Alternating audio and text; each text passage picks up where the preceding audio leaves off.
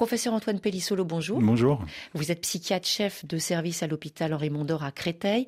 Comment distinguer la peur ou l'anxiété sociale, on va dire, d'une timidité plus ordinaire?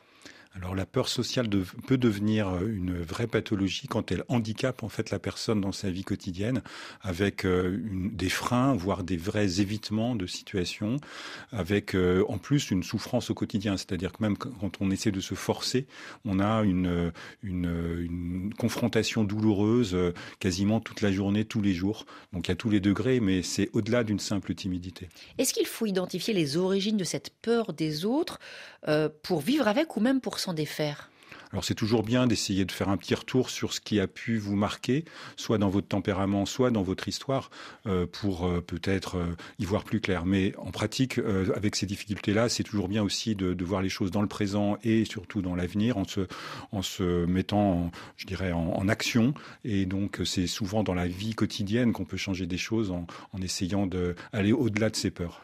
Est-ce que cette phobie sociale, ça peut conduire finalement à une peur d'en parler, voire même de se faire aider? Ben, Malheureusement, c'est ça euh, ce qui se passe assez souvent, puisque par définition, on a, du mal dans la relation.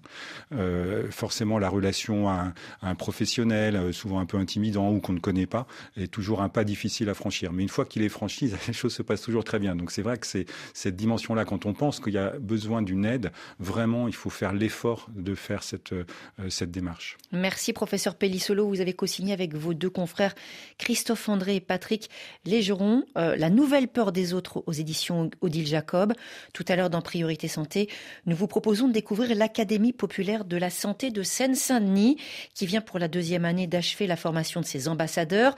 Dans ce désert médical aux portes de Paris, ces nouveaux acteurs de la prévention interviennent au cœur de la communauté pour sensibiliser les populations.